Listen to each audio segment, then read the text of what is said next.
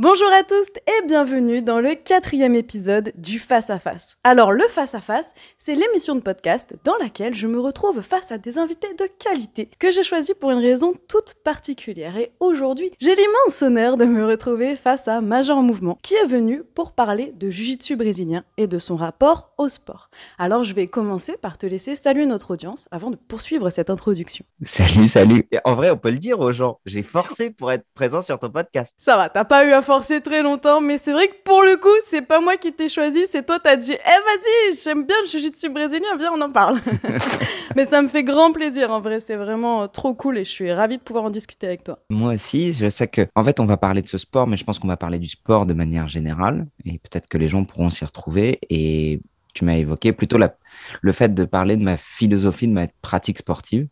Et, euh, et c'est vrai que c'est quelque chose que j'ai jamais vraiment raconté dans les détails. Euh, à chaque fois, j'en parle quand je suis à chaud, mais jamais vraiment à froid ou comment je m'organise, tout ça. Donc, euh, donc je, suis, je, suis content de répondre. On va, on va commencer directement du coup avec la première rubrique, c'est la rubrique T'es qui toi? Qui justement va nous permettre d'apprendre à mieux te connaître. Pour introduire cette rubrique, je vais insérer de ce pas le jingle qu'a fait Mélo, l'invité de l'épisode 3. Donc c'est parti, insertion jingle. La rubrique T'es qui toi pour tout savoir sur nos invités? Alors, dans cette rubrique, euh, Greg, je vais euh, te poser des questions très simples auxquelles tu vas répondre très simplement, qui vont nous permettre de voilà, t'introduire un petit peu, te présenter, rentrer gentiment dans le podcast. Première question, ton prénom, ton âge et alors, habituellement, je demande à mes invités quel est leur pseudo Insta et pourquoi ce pseudo, mais je n'ai absolument pas envie qu'on parle une énième fois de Major Mouvement, donc je vais te poser une autre question. Si tu avais un Instagram d'influenceur sportif jiu-jitsu brésilien, quel serait ton pseudo?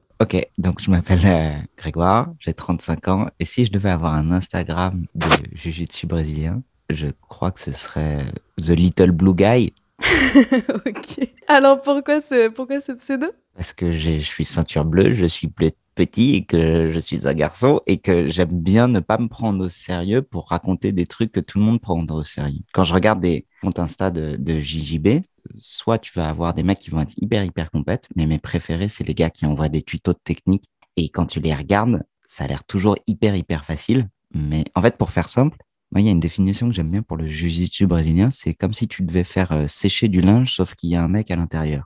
Et, et, et tu- et- et ça donne bien l'image déjà à quel point ça peut être galère de faire sécher du linge, tu vois, quand tu le tords dans tous les sens pour le vider de sa flotte.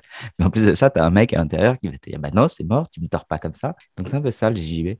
Et en fait, si je devais dédier un compte de créateur de contenu là-dessus, et clairement, je suis sûr que ça marcherait, ce serait euh, du step by step de comment mettre des techniques euh, et, comment les montrer. Bah, c'est comme ça qu'on apprend en fait, mais dans tous les Mhm. sports. Euh, et je trouve que c'est du contenu qu'on peut. Enfin, si demain il y a un créateur de contenu qui veut se lancer, euh, et je crois que c'est pour ça, toi et moi, on s'entend si bien, c'est. Je crois énormément dans la communication de niche. En gros, je m'adresse, je préfère m'adresser à 5000 personnes, mais d'avoir 5000 personnes concernées que de m'adresser à 500 000 personnes qui n'en ont rien à branler de ce que tu racontes. Je crois vraiment, et c'est ce que j'aime dans ton contenu, c'est que toi, tu vas aller chercher, euh, bah, parfois sur, sur, sur de la force, mais parfois tu vas passer euh, genre un mois sur un seul exo, parfois tu vas faire un peu du, du, du, street workout, parfois tu vas faire un peu du parcours, et tu vas montrer tes échecs, tu vas montrer comment tu te plantes, mais aussi tu vas montrer les points clés d'amélioration que tu as pu apprendre bah, en te plantant, quoi. Et je trouve que c'est une super bonne manière de partager et d'inclure les gens dans tes schémas d'apprentissage. Et c'est ce que j'ai toujours aimé chez toi, en fait. C'est ton côté super nature, en mode je m'en bats les steaks, mais j'apprends, je me marre, je me prends pas la tête. Et, euh, et tu te rappelles comment toi et moi on a commencé à échanger? C'était un peu en partant de là-dessus, quoi. En mode, euh, bah, meuf, moi j'aime bien ce que tu racontes. Et tu avais été surprise qu'au bout de trois mois, je suis encore euh, là à te suivre. Et je dis, bah non, en Ouais. fait, ce que j'aime, c'est ton authenticité quand tu le racontes, quoi. Et du coup, pour revenir au, juji- au jiu-jitsu brésilien, même de manière plus générale au sport, moi j'aime bien un- une narration qui me dit, bah, pour apprendre à faire ça, tu as ce point-là, ce point-là, ce point-là. Mais maintenant, pour pouvoir apprendre le point 1, le point 2, le point 3, en fait, ça va être des heures et des heures et des heures d'échecs. Et du coup, euh, The Little Blue Guy, c'est probablement ça qui ferait ça. Il assumerait son côté de je suis en train d'apprendre et viens, on apprend ensemble et c'est marrant de se planter ensemble.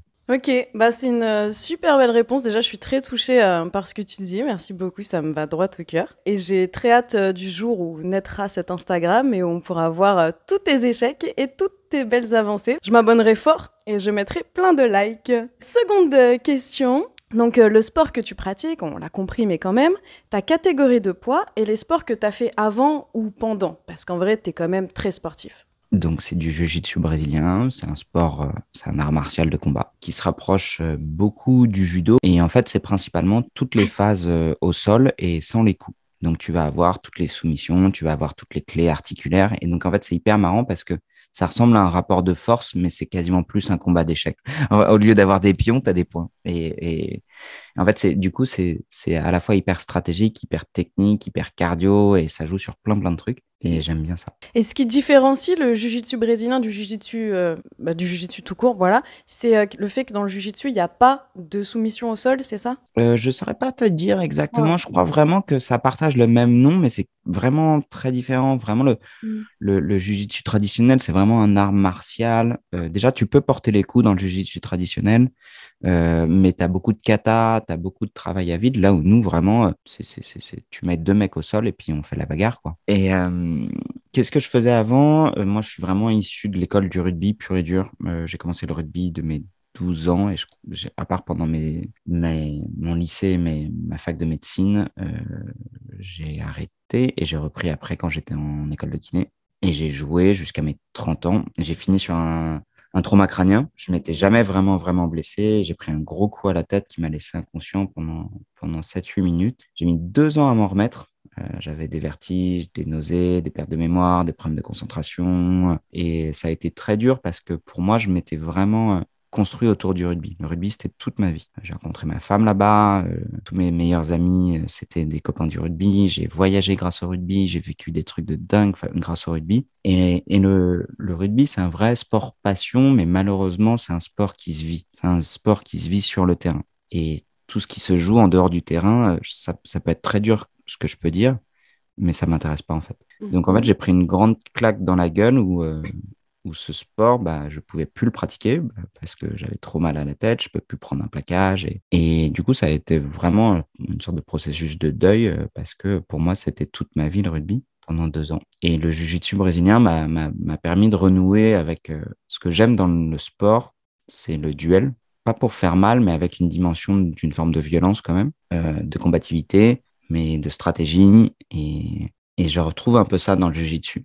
On va y revenir euh, sur la question de la combativité et de la violence. Ça sera dans la, deuxième rubrique, dans l'interview consciente, parce que j'ai vraiment envie qu'on approfondisse ça dans un sport euh, de, combat comme celui que tu fais.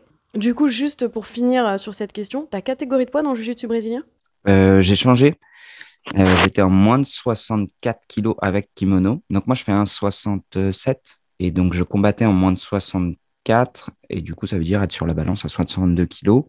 Et euh, je me suis pris un énorme échec dans la gueule pour les qualifications du championnat de France en mois de décembre, où j'ai voulu, j'ai voulu cutter. Je ne sais pas cutter, c'est quelque chose que je ne sais pas faire. Du coup, euh, je l'ai très, très, très mal fait. Ça peut paraître con, mais euh, j'aime me planter et j'aime apprendre par l'échec. Et la nutrition, tu vois, avec, entre guillemets, le statut de major mouvement, j'aurais pu avoir n'importe quel conseil nutritionnel soit par processus d'apprentissage, soit demander à quelqu'un comment je fais pour cutter. Mais j'en avais pas envie, en fait. Euh, je pense qu'il y a une partie de moi euh, qui aime quand, quand c'est une espèce de bordel organisé, qui aime euh, me planter, J'aime pas quand les choses sont trop carrées, j'aime pas quand les choses sont trop lisses. Et je pense que j'avais besoin de me rajouter une difficulté. dans la difficulté, bah, parfois il y a l'échec. Et du coup, j'ai loupé ma sèche et j'ai été disqualifié parce qu'il manquait 200 grammes. Et ça a été dur, mais ça m'a mis au pied du mur de me dire, en fait, Greg, le modèle de, compétiteur que tu étais euh, quand tu avais 30, 32 ans, que tu n'avais qu'un seul enfant, que tu n'avais pas monté Major Mouvement, aujourd'hui, il est caduque, il marche plus, en fait. Il faut que tu changes quelque chose. Donc, euh, juste maintenant, je suis en moins 70. Ton niveau, ton palmarès en jiu-jitsu brésilien uniquement, hein, et la perf dont tu es le plus fier Ça se résume en une seule ligne.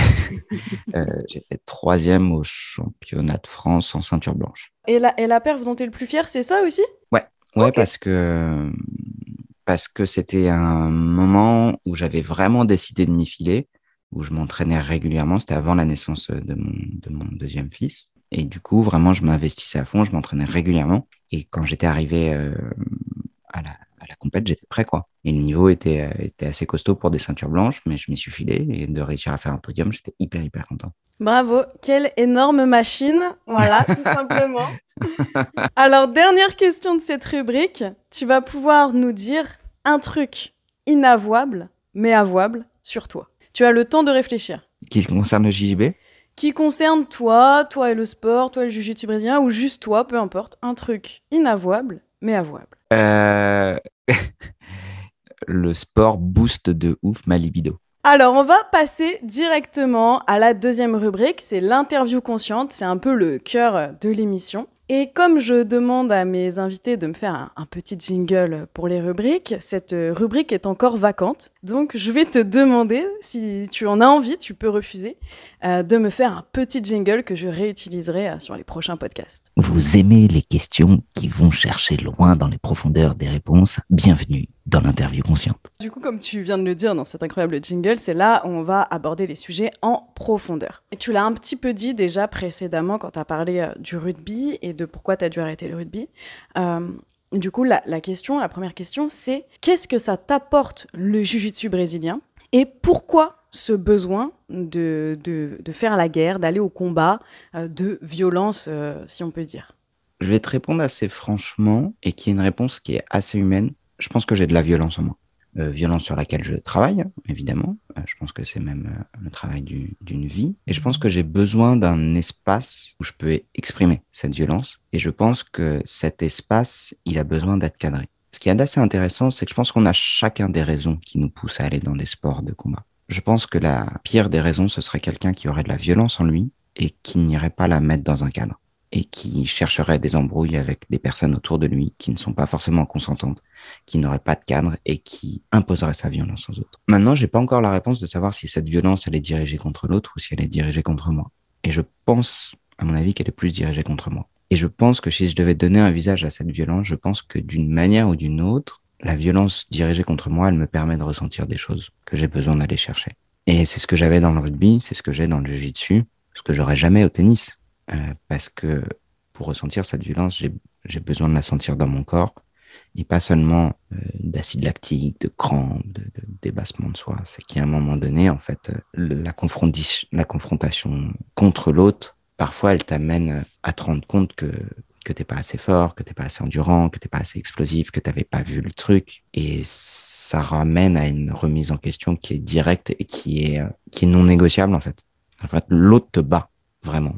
Qu'est-ce que tu peux faire pour faire en sorte que ça arrive pas? Qu'est-ce que tu peux mettre en place pour faire en sorte que ça arrive pas? Et, au travers euh, vraiment de la contrainte physique, que ce soit un plaquage, que ce soit un déblayage, que ce soit une percussion, que ce soit un évitement, que ce soit stratégiquement, que ce soit un étranglement, que ce soit une clé, en fait, tu le ressens immédiatement. La sanction, elle est immédiate, en fait. Et je crois que c'est ça ce que je recherche. Tout à l'heure, je vais me poser la question de savoir quel autre sport je faisais. Je fais aussi euh, un peu de crossfit, du renfort à la maison, je fais de la course à pied. Et pour le crossfit, tu vois, ça m'est déjà arrivé d'arriver à, un échec sur un WOD. Tu finis, tu craches tes tripes, c'est horrible. Sur, sur de la course à pied, ça m'est déjà arrivé sur l'ultra trail de plus en pouvoir et de finir complètement dans le dur. Mais c'est pas du tout la même chose parce que là, en fait, tu as perdu contre toi-même parce que tu es arrivé aux limites de ton corps. Là où, où dans le rapport direct avec l'autre, au travers de cette forme de violence, il y a, il y a autre chose qui se crée, en fait. Euh, Peut-être quelque chose de plus animal, je sais pas. Tu vois, j'ai pas vraiment les mots précis, mais en tout cas, ce qui est sûr, c'est que j'accepte la, la part d'humanité en moi et d'humanité dans tous les sens du terme. Souvent, les gens parlent d'humanité dans tout ce qu'on a de meilleur en nous, mais non, on a des trucs qui sont dégueulasses en fait.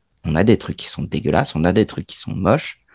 Euh, et je pense que la pire des choses, ce serait, ce serait de chercher à la cacher sans, sans, sans, sans jamais la comprendre et puis un jour ça t'explose à la gueule et tu finis par faire des conneries. Ben, moi je pense pas que ce soit la meilleure des façons. Je pense qu'il y a une manière et il y a des cadres pour l'exprimer. Tu te rappelles du film Fight Club? Ben, C'est ce que j'allais te demander. Est-ce que tu as vu Fight Club? Et est-ce que si le Fight Club existait, t'en ferais, t'en ferais partie? J'en ferais pas partie parce que pour le coup, je pense qu'il y a une nivellation dans la violence. Et probablement que Fight Club est trop violent pour moi. Tu vois, dans le Jiu-Jitsu, tu vas pas chercher à faire mal à l'adversaire. Mhm. T'as vraiment pas cette volonté de détruire l'autre. T'as cette volonté de jouer au sein de règles dans lesquelles il y a une forme de, de, de combativité, de, de, violence, mais une forme de violence euh, qui est noyé dans le respect. Je ne pense pas, ou du moins de ma lecture du truc dans le Fight Club, peut y avoir du respect, mais à partir du moment où tu peux tuer l'autre ou le blesser ou l'handicaper ou vraiment avoir une volonté de le détruire, c'est pas quelque chose dans lequel je me retrouve. Et donc là encore, tu vois, dans ce gradient d'humanité d'accepter cette part de violence, bah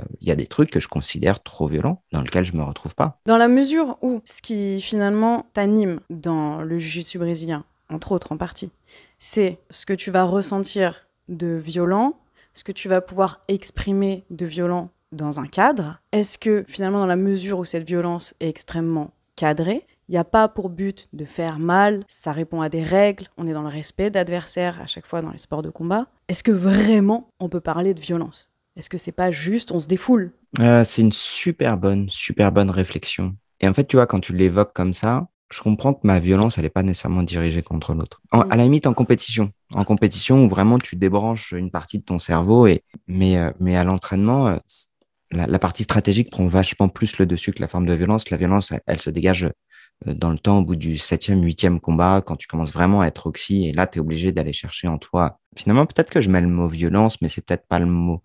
Je mélange peut-être un peu violence et dépassement de soi et aller chercher, tu vois, très très loin dans tes ressources. Mais il y a, il y a une forme de violence ou d'inconfort pour aller chercher ces ressources-là. Peut-être que le mot de violence est peut-être pas le bon mot, mais j'aurais pas d'autres mots. De toute façon, on n'est pas obligé de répondre une fois pour toutes à cette question et c'est ce que tu ressens maintenant et ça exprime ce que tu ressens. Donc, euh, en un sens, c'est c'est ok, tu vois, comme, comme réponse. Même si c'est pas parfaitement ça, euh, on comprend bien, je pense, euh, ce qui t'anime, quoi. Du coup, ça me permet de, de te poser cette question qui est pourquoi ce désir de compétition Tu disais dans un de tes récents posts Instagram que ça faisait trois ans que tu n'avais pas pu faire de compète et que tu étais content du coup d'y revenir. Pourquoi tu, tu ressens ce besoin de compétition?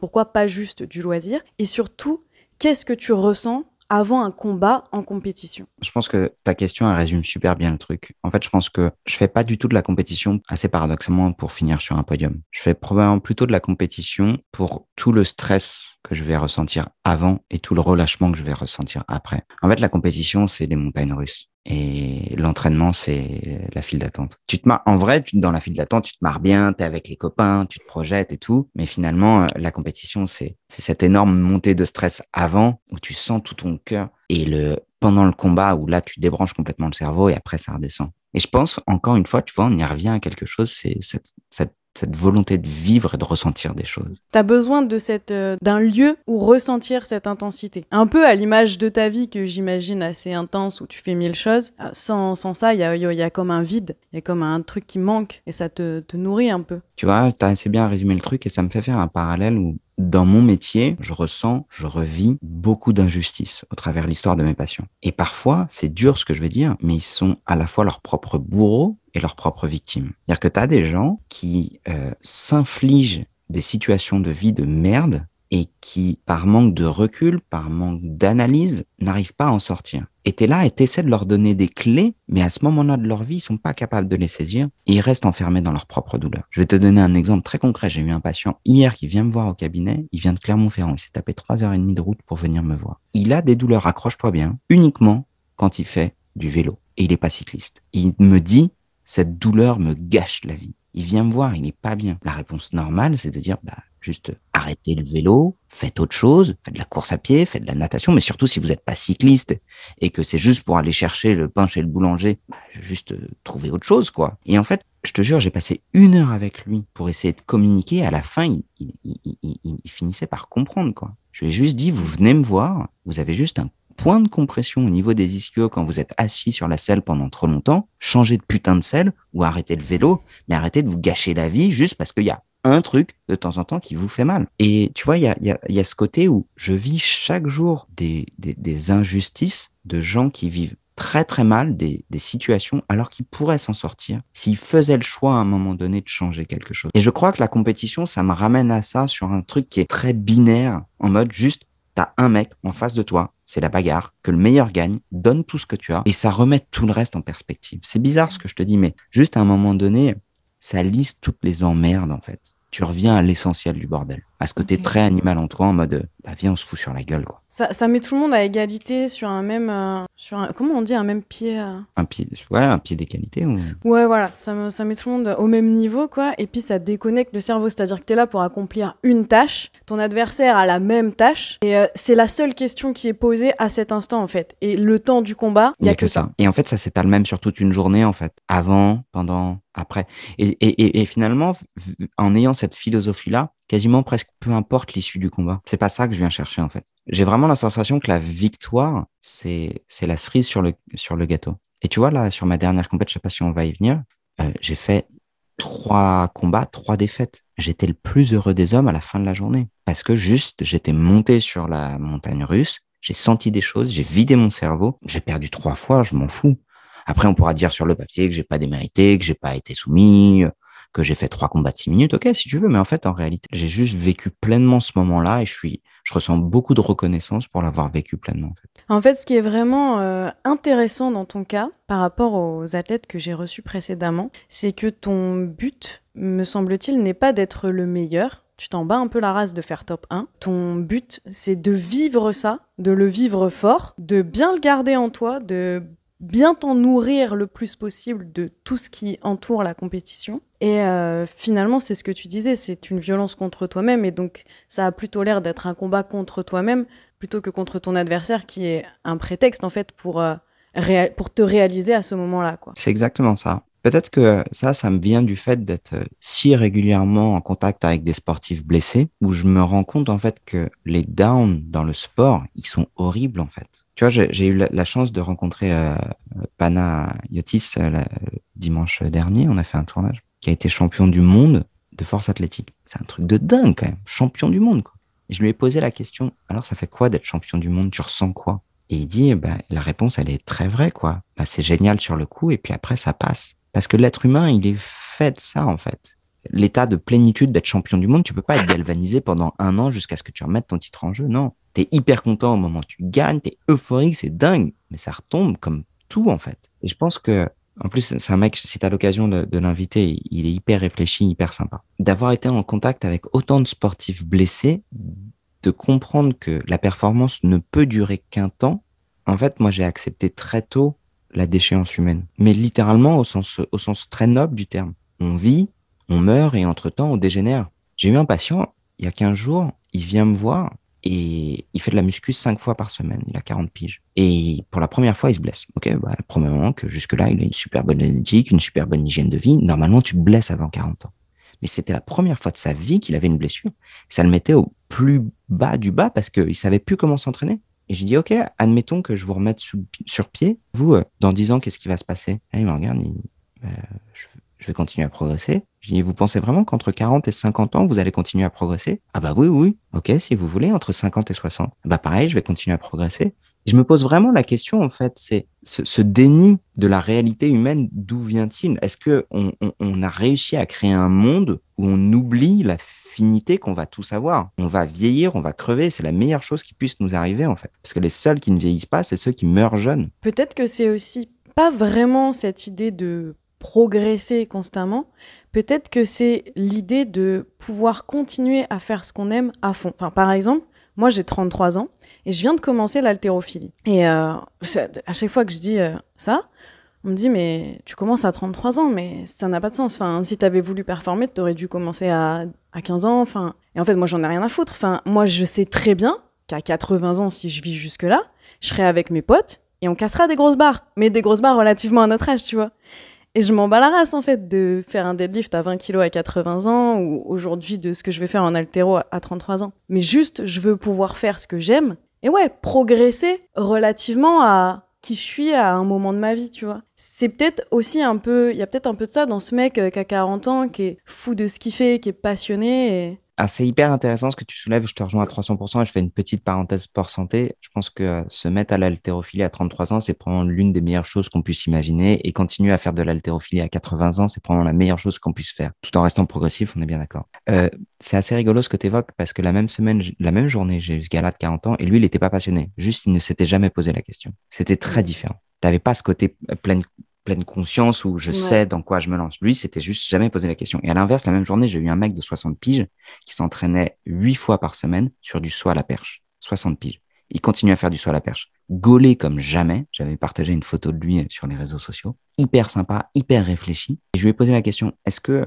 aujourd'hui, comment vous vivez le fait de ne pas faire les mêmes performances? Il dit, mais en fait, c'est génial parce que je n'ai plus le physique que j'avais à 30 ans. J'ai continué à développer mon physique jusqu'à 30, 35 ans. Et après, j'ai commencé à me compenser sur la technique. Et un peu comme toi en altéro, et, comme moi dans le jujitsu, c'est que si tu arrives à trouver un sport où la technique peut compenser le physique et qu'en effet, la barre, le poids n'est qu'un prétexte en fait. C'est juste un marqueur d'évolution à un instant T par rapport à ta technique. Ça change complètement de regard. Et, euh, et je pense que plutôt un, un sportif commence à apprendre que, que, que, la dimension du sport, elle se fait sur toute une vie et pas seulement sur une échéance, ça change tout. Je fais juste une toute petite parenthèse. Et ça, à mon sens, seuls les sportifs professionnels sont capables de l'entendre. Le sport professionnel, c'est un milieu à part. Parce que le sport professionnel fait que tu es capable, là, tu n'es plus dans le sport santé, dans le sport professionnel. Et c'est l'erreur que les gens font, c'est qu'ils se disent waouh, tel sportif, il doit être en bonne santé parce qu'il explose les performances. Non, en fait, ce qui lui permet d'exploser ses performances, c'est que il va vivre l'équivalent d'une vie sportive mais condensée sur 15 ans. Donc en fait, en réalité, ça c'est trop important. Et le, le, le, le, sport de haut niveau, c'est répondre à des, à des, échéances de temps et de performance et pas, pas la longévité. On va revenir un petit peu à la compétition, à ton rapport à la compétition. Et euh, du coup, j'aimerais savoir ce que tu ressens quand tu perds face à quelqu'un. Du respect, euh, la gratitude d'avoir pu combattre. Une forme aussi de gratitude d'avoir pu combattre sans me blesser. Aujourd'hui, j'ai tellement euh, de trucs sur le feu que ça me ferait chier de me blesser. Même si, euh, tu vois, dans la narration de Major Mouvement, bah, la blessure fait partie de la vie du sportif. Ça me ferait chier d'avoir à gérer, ah, bah, avec tout ce que tu racontes, tu t'es quand même blessé. Bah, ouais, en fait, euh, être kiné ou être pro de santé, ça ne t'empêche pas de te blesser. Ça te permet juste de mieux vivre ta blessure. Ce que je ressens, c'est, euh, ouais, c'est, c'est de la gratitude et, et, le fait de dire, bien joué, tu, tu m'as battu alors qu'on partait sur les mêmes, sur le même pied d'égalité. Donc, ouais, du respect. Une dernière question euh, pour cette rubrique-là. Alors, je sais pas dans quelle mesure tu peux parler de, on va dire, ta vie familiale. Donc, tu me dis si ça te dérange. Il me semble que tu as deux enfants, et puis donc, du coup, tu as une compagne. Et euh, en fait, j'aimerais savoir dans quelle mesure tu penses que tu influences actuellement ou que tu vas influencer, parce que je pense que je crois que tu as un enfant qui est beaucoup plus jeune que l'autre. Donc, dans quelle mesure tu vas influencer euh, la vision du sport et la pratique du sport de tes enfants. En plus, il me semble que tu as une fille et donc pour moi, c'est très important les représentations qu'on donne aux filles pour qu'elles deviennent des femmes qui ont d'autres représentations que celles qu'on inculque, euh, fait de la danse classique parce que tu es une petite fille et euh, fait de la boxe taille parce que tu es un garçon. Euh, voilà, donc ma, question pour la synthétiser, c'est dans quelle mesure tu penses que tu influences ou que tu vas influencer ton entourage direct, ta compagne, tes enfants, dans leur rapport au sport? C'est une super bonne question parce qu'elle soulève plein de trucs. Euh, je crois que la plus grande chance que j'ai dans, dans l'eau, c'est qu'on est un couple de sportifs. On est un couple de sportifs et on est vachement alignés tous les deux sur la place du sport au sein du couple, la place du sport au sein de l'individu et la place du sport au sein de la famille. Donc, il y a, du côté de mon épouse et de la mienne, une forme de ritualisation du sport. Papa et maman, à telle heure, à tel endroit, ils vont au sport. Parfois, on les emmène avec nous. Et quand ils viennent avec nous, c'est un sport où on les invite avec nous. Dans la mesure, évidemment, où ils ne vont pas entraver l'entraînement des autres personnes. Mais quand ils vont venir, nous, on accepte que, par exemple, s'ils viennent avec moi au jiu-jitsu brésilien, je sais très bien que mon entraînement, je vais le faire à 10 ou 20 Mmh. Parce qu'ils vont m'appeler, ils vont me solliciter et c'est OK en fait. Parce que là, je sais que quand je m'entraîne, je m'entraîne pas pour moi. Je m'entraîne pour qu'ils puissent voir in situ ce que c'est des adultes qui jouent, des adultes qui s'entraînent et que juste ils puissent se familiariser avec les lieux. Euh, pendant le confinement, on s'entraînait à la maison et quand on s'entraînait, on s'entraînait avec eux. En La seule chose, tu vois, la, seule chose où il y avait une forme de, de cadre, c'était OK, les kettlebells, c'est lourd. Quand papa et maman ils font des swings, bah, vous ne restez pas dans les parages parce que vous allez en prendre une dans les dents. Si vous voulez soulever les kettlebells, allez-y, faites juste gaffe aux orteils. Et je vais pas être là en mode euh, non, ton squat, les fesses plus hautes, les fesses plus basses. Euh, je, je, donne aucun conseil technique. Ils ont 7 ans et 4 ans. Donc, euh, donc en fait, le sport fait partie de nos vies, à tous les quatre. c'est un lieu dans lequel tu peux rentrer, dans lequel tu peux sortir, dans lequel c'est un espace qui est fun. Donc en fait, ça, c'est dans le, cadre un peu. Maintenant, mon fils, il est encore trop jeune, mais on va l'inscrire, euh, je pense, au rugby. euh, c'est, tu vois, je, je, ne drive absolument pas le choix du sport de mes enfants, mais euh, je leur mets plus un ballon ovale qu'un ballon rond dans les. J'allais te poser la question. tu vois, c'est le seul truc. Mais, euh, mais tu vois, ma, fille l'an dernier a fait de la danse parce qu'elle voulait faire de la danse, parce qu'elle avait vu un dessin animé qui faisait de la danse. Et l'an prochain, soit elle va faire du crossfit, soit elle va faire du jujitsu pour faire comme papa ou comme maman. Donc en fait, il n'y a pas de genre au niveau du sport. Ma femme faisait du rugby. a complètement déconstruit la notion de genre dans le sport. Et je pense que c'est un point qui est essentiel parce que, parce que le sport, et encore plus le sport de compétition, est extrêmement genré. Dans la représentation qu'on a, bah forcément, dans l'inconscient collectif, les gens ont des sports qui sont plus euh, liés euh, aux gars ou aux nanas. Bah, en fait, euh, non, quel que soit ton sexe, tu peux pratiquer le sport que tu veux, en fait. Donc, non, on a complètement déconstruit ça. Ok, je te remercie pour ta réponse euh, très sincère et très intéressante. On va passer à la troisième rubrique de cette émission. C'est la rubrique La bagarre. Et je vais de ce pas insérer grâce à la magie du montage le jingle que Banks, l'invité du deuxième podcast de la deuxième émission, a fait. Donc c'est parti, jingle. La bagarre alors, dans cette rubrique La bagarre, Greg, euh, en fait, j'ai demandé à mon audience de te poser des questions qui fâchent des questions un peu plus tranquilles. Il s'avère que mon audience est vraiment super sympa, donc euh, je vous remercie à la famille d'être sympa. Mais wesh, les questions qui fâchent, euh, va falloir vous secouer un peu, va falloir vous réveiller un peu. Alors non, la première question qui fâche, c'est est-ce que, euh, en, vrai, tu as déjà un peu répondu, mais on s'en fout, c'est pour galerie. Est-ce que tu serais pas un peu trop gentil et t'aurais pas un peu trop l'air d'avoir un physique de crevette pour faire ce sport? C'est justement parce que j'ai un physique de crevette et de CE2 que les gens se méfient pas de moi. Ah. La réalité, c'est que les mecs contre qui je combats, eux aussi ont un physique de crevette. Donc, en fait, c'est deux crevettes qui se battent, c'est assez rigolo. c'est vrai, en jiu-jitsu brésilien, euh, les, les, mecs ont plutôt des physiques de crevettes Ah non, pas du tout. Dans la catégorie dans laquelle euh, je combats. Sinon, euh, ah, les moins de 80 kills, les moins de 90 kills, les moins de, de 100 kills, c'est pas du tout des crevettes, c'est plutôt des, sangliers. Carrément des sangliers, quoi. On n'est plus dans le milieu aquatique, là. non, non, non, ils sont sortis de l'eau, ils sont prêts à tout défoncer. Donc, euh, non, non, je pense que c'est juste euh, dans ma catégorie de poids où ça, ça reste assez mignon. Deuxième question qui fâche. C'était ça la question qui fâche? Oui, ah je retire ce que j'ai dit au début du podcast quand dit ça doit être rigolo de s'embrouiller avec toi parce que là on va même pas s'embrouiller là c'est purement factuel en fait. Mais moi je t'ai dit que c'était pas là pour m'embrouiller. Hein Alors mais en fait tu as déjà beaucoup répondu aux questions donc je vais quand même te la poser celle-ci mais tu as pas mal répondu. Est-ce que tu penses pas que tu as une vie trop chargée pour faire des compétitions? Donc euh, je m'explique euh, pour concourir pour faire des compétitions à fond pour être le meilleur mais ce n'est pas ton but, mais je finis quand même ma question. Euh, il faut souvent faire beaucoup de sacrifices. Et on a entendu ça dans, les podcasts précédents avec mes différents invités. Certaines personnes dédient leur vie entièrement à leur, à leur discipline. Tu citais euh, Pana tout à l'heure, bah, c'est vraiment l'exemple flagrant. Il y a eu Banks aussi invité du, du second épisode. Euh, D'autres personnes ont des vies très chargées, mais modulent l'entièreté de leur vie autour de leur sport. C'est le cas de Anna, c'est le cas de Mélo dans les premiers et quatrième épisodes, et troisième épisode, pardon. Euh, du coup, toi, vraiment, ta vie, elle est si intense et j'ai l'impression que ta passion numéro un, c'est ton métier, que je me demande dans quelle mesure c'est vraiment possible de faire pour de vrai des compétitions. Bah, je pense que là, l'honnêteté, c'est de dire, euh, bah, je, ne concours pas dans la même catégorie en fait. Mais mais mais, je, je suis pas black belt, je suis pas ceinture noire, je suis pas les championnats du monde. Euh, je pense que ce qu'il y a d'intéressant, c'est que finalement, si on prend les exemples que tu as cités, on prend des gens qui, qui visent à être les meilleurs dans leur truc. Moi, je vis juste à être présent. Ce qui peut ramener un peu à ta première question sur, sur le côté, finalement, au-delà de la dimension physique de crevette, c'est que je suis une crevette, mais je suis une mauvaise crevette en plus. Tu vois, c'est plutôt ça le truc. Mais c'est OK pour moi. Euh, et, et, et, je suis un fervent défenseur du sport amateur, en fait. Et je crois que les réseaux sociaux ont amené ça d'une certaine manière, de dire il y a un énorme changement de paradigme. C'est qu'aujourd'hui, tu peux être d'accord ou pas d'accord, mais il y a des gens qui font des performances de merde qui sont plus suivis que des, que des gens qui font des performances de dingue, juste parce que ils ont une capacité narrative qui intéresse les gens, que les gens peuvent se projeter là-dessus.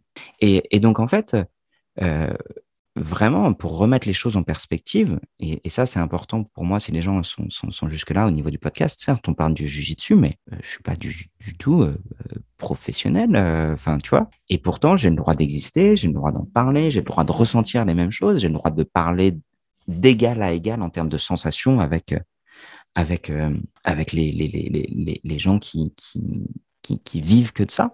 Et, et, de manière assez cool, je trouve que pour parler avec des vrais compétiteurs, des gens qui sont vraiment assidus dans le sport, ils te font pas ressentir cette supériorité. En fait, euh, je trouve que les seules personnes qui te font ressentir une forme de supériorité dans le sport, c'est les débutants. Les débutants qui ont un an ou deux ans. C'est ça qui aime bien te montrer que ça y est, eux, ils sont en place. Alors que les gens qui ont vraiment compris le game, qui sont très assidus depuis, depuis 10 à 15 ans, en fait, ils sont souvent très humbles. Modulo le facteur humain, on est d'accord, hein mais, mais globalement, ils sont très humbles. Donc, pour répondre à ta question, euh, on peut concourir en amateur en faisant tout un tas d'autres choses. Je pense que l'erreur, finalement, euh, ce serait de, de, de, se voiler la face et de vouloir euh, continuer à faire tout autant de choses et, et, et espérer performer au plus haut point. Après, c'est l'erreur.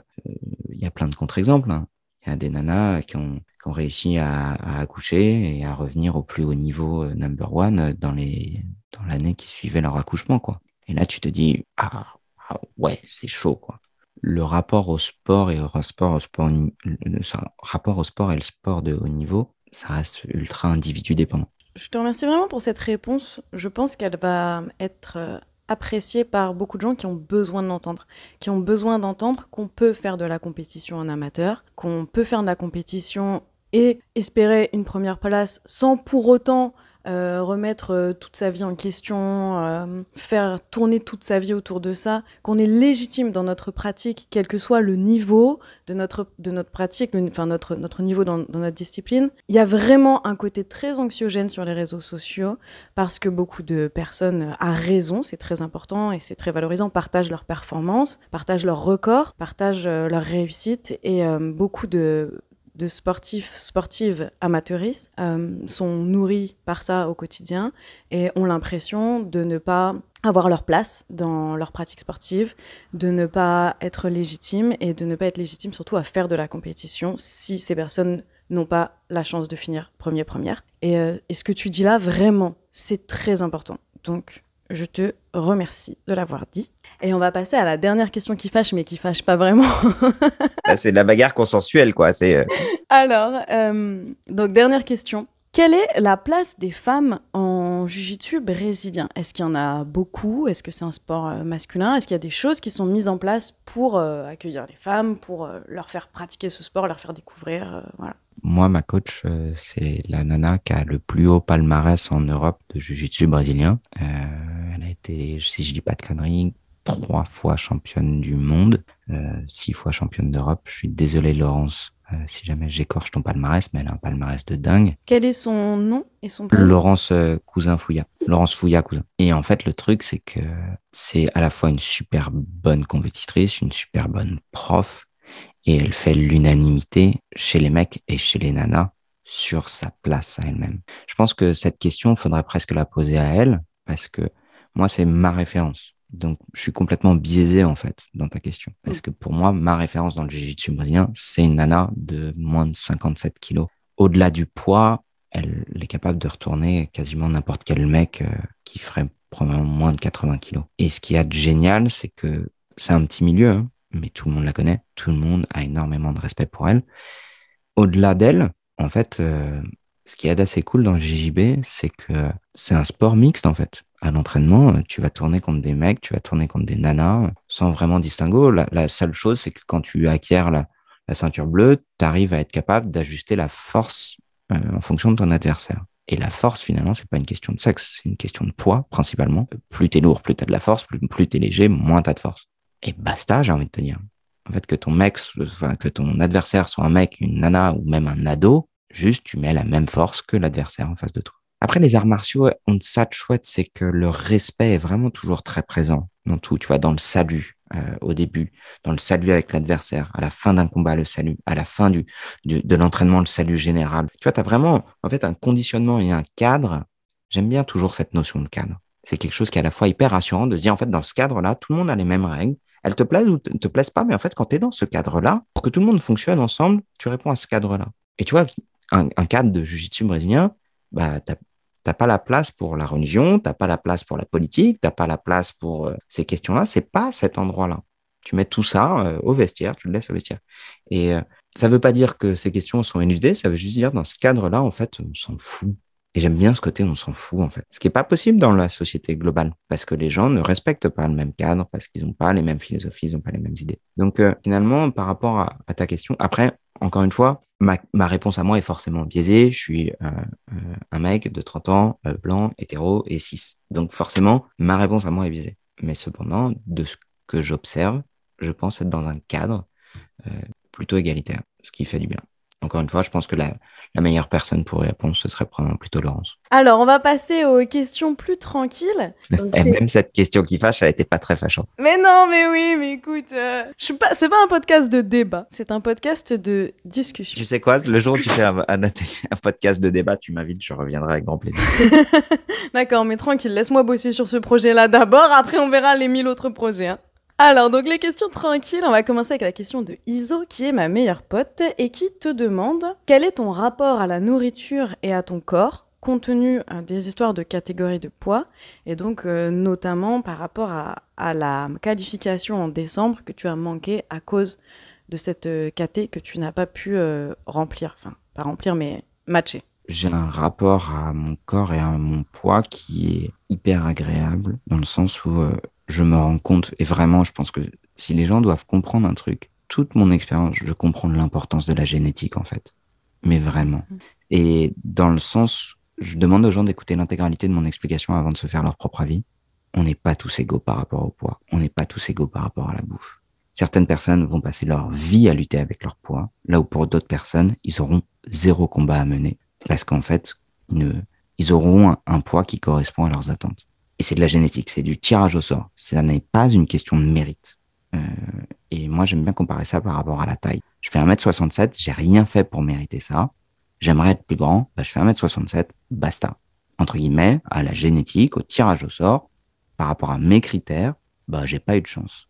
Mais par rapport au poids, j'ai eu de la chance, je peux bouffer ce que je veux, j'ai un poids qui ne bouge pas. J'ai donc, je pense, la chance d'avoir un corps qui répond plutôt bien euh, à ma bouffe. Maintenant, quand je dis je bouffe ce que je veux, ça veut pas dire que je bouffe n'importe quoi.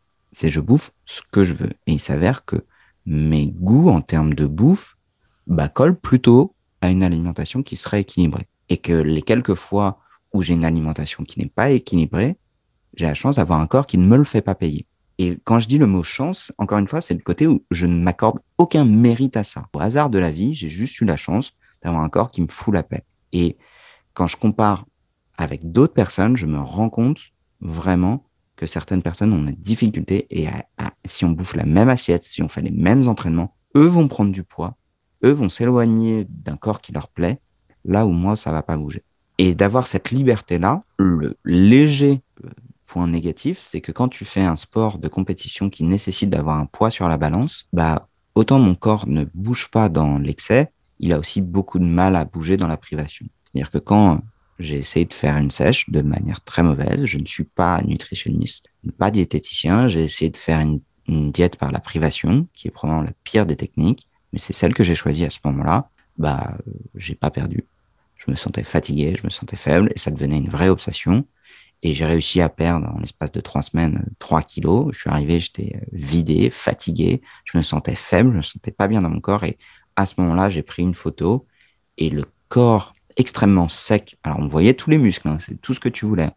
Je me détestais à ce moment-là. Mais encore une fois, c'est une question de cadre parce que le physique que j'avais là, euh, plutôt taillé, plutôt entre guillemets fit, ce serait un physique parfait si je voulais vendre des programmes de sèche euh, pour être au top euh, l'été sur la plage. Hein.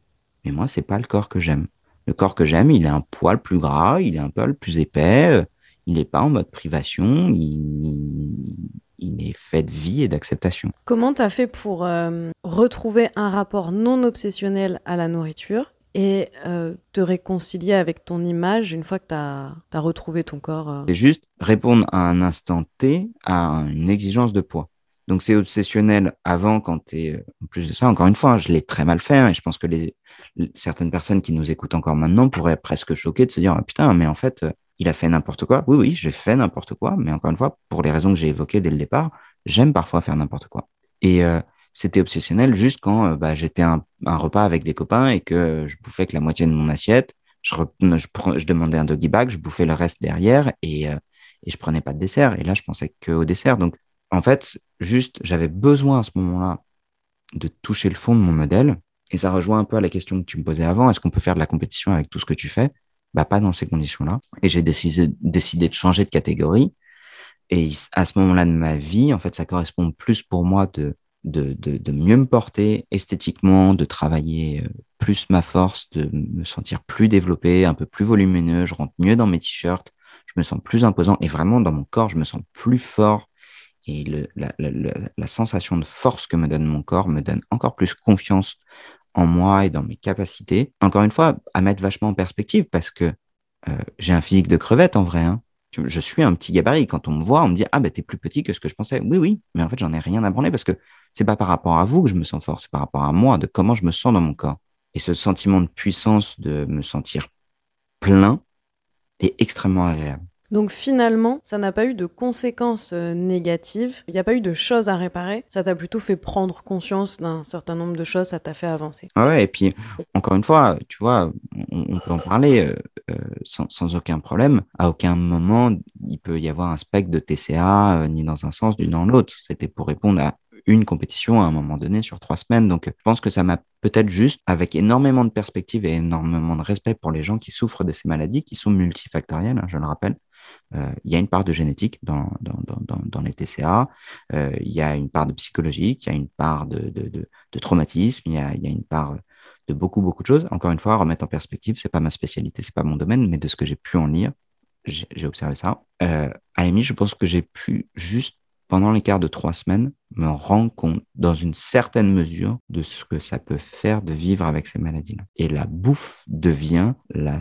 centralisation de ton attention, de tes rapports aux autres, de tes rapports à toi-même en permanence. Et il y a un filtre, en fait, comme un filtre Insta, hein, qui fait que tu vois plus le monde de la même manière. Ben, je pense que quand tu souffres de ces maladies-là, c'est très dur parce que il y a un filtre de lecture de tout ce qui se passe autour de toi, de ton image, de ta bouffe, de ce que tu as dans tes assiettes, de comment les autres vont te percevoir, de comment tu peux échanger avec les autres, de tes moments qui sont censés être des moments de convivialité où tu as juste envie d'être à table avec tes potes.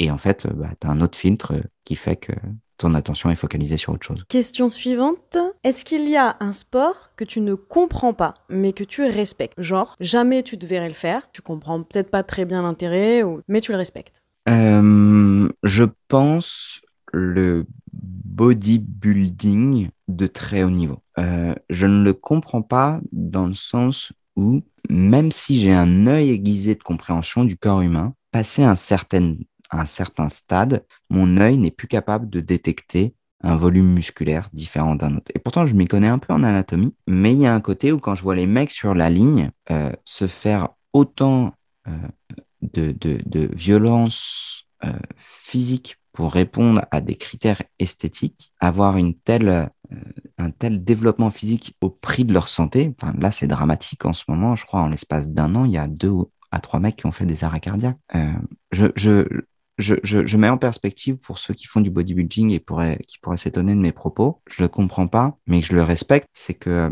dans mes convictions personnelles, il y a vraiment ce côté chacun fait ce qu'il veut, y compris détruire une partie de sa santé. Et je respecte ça. Là où le sens où je le comprends pas, c'est que je serais personnellement incapable de dédier ma vie à ça. Et tu vois, je parle même pas de produits euh, dopants, ils, font ce qu'ils veulent, euh, même si là où je trouve qu'il y a une forme parfois de malhonnêteté, c'est ceux qui se dopent et qui disent qu'ils se, dopent, qui se dopent pas. Ça, pour le coup, je, je, je, le comprends, mais je ne le respecte pas. Euh, et je mets aussi ça en perspective dans le sens où j'ai pleinement conscience de pas avoir toutes les clés de ce sport-là. Il y a sûrement d'autres choses qui vont chercher, forcément, hein, que je ne comprends pas, mais je le respecte. Et si jamais demain, tu vois, j'avais eu un patient qui faisait du bodybuilding à très haut niveau, qui a eu un, il a eu un cancer à 35 ans. Tu vois, c'est trois gamins. Tu vois, c'est c'est dur, quoi. C'est que t'emmènes avec toi euh, des, des, grosses décisions familiales. Quand il venait me voir pour une compète, euh, mon rôle à ce moment-là, en tant que kiné, c'était pas de lui dire tu devrais arrêter, fais pas ça, c'est pas bon pour ta pour, pour, ta santé. Non, je lui dis écoute, moi je vais être là pour t'accompagner. Parce que il y a, y, y a, ce côté où, encore une fois, tu vois, dans, dans la notion de cadre, je peux ne pas comprendre quelque chose, mais faire confiance en la personne pour qu'elle, elle la comprenne. C'est pas, en fait, c'est pas mon job de comprendre ce qui motive la personne. Si elle veut m'en parler, je serai là pour l'écouter. Mon job, c'est de l'accompagner. On va passer à la dernière rubrique de l'émission. On va essayer de faire court. L'idée, c'est d'être vif et réactif. Je serai vif et réactif. Super.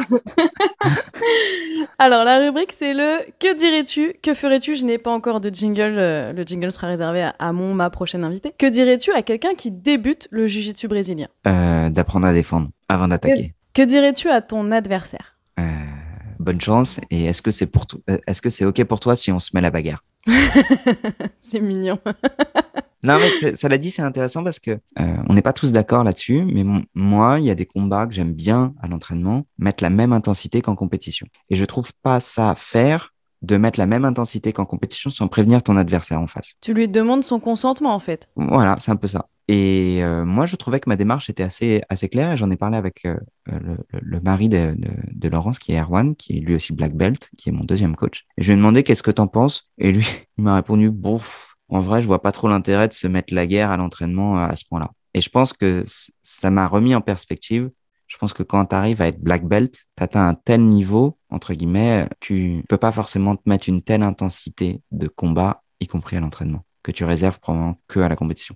Mais encore une fois, je pense que ça dépend de chaque individu. Mais, euh, je trouve que tu peux jamais te tromper à demander le consentement d'une personne quand tu mets en place quelque chose qui le concerne. Et la question qui va clôturer ce podcast Que ferais-tu si tu ne pouvais plus faire de jiu-jitsu brésilien? Je pense de la boxe à toucher. La boxe française? Ouais, ouais, mais en fait, c'est juste que j'ai des contraintes de pas prendre de coups à la tête à cause de mon trauma. Donc, euh, mais j'aime bien le côté stratégique de ces sports-là. Et je pense qu'il faudrait que je fasse un sport où on peut se taper très fort dans le ventre, mais pas forcément dans la tête. C'était la dernière question de ce podcast et je te remercie évidemment Greg de t'être incrusté. J'espère que tu as passé un bon moment. J'ai passé un excellent moment. J'ai beaucoup aimé euh, répondre à, à ces questions qui. Alors, j'ai- eu tendance à, à à philosophie.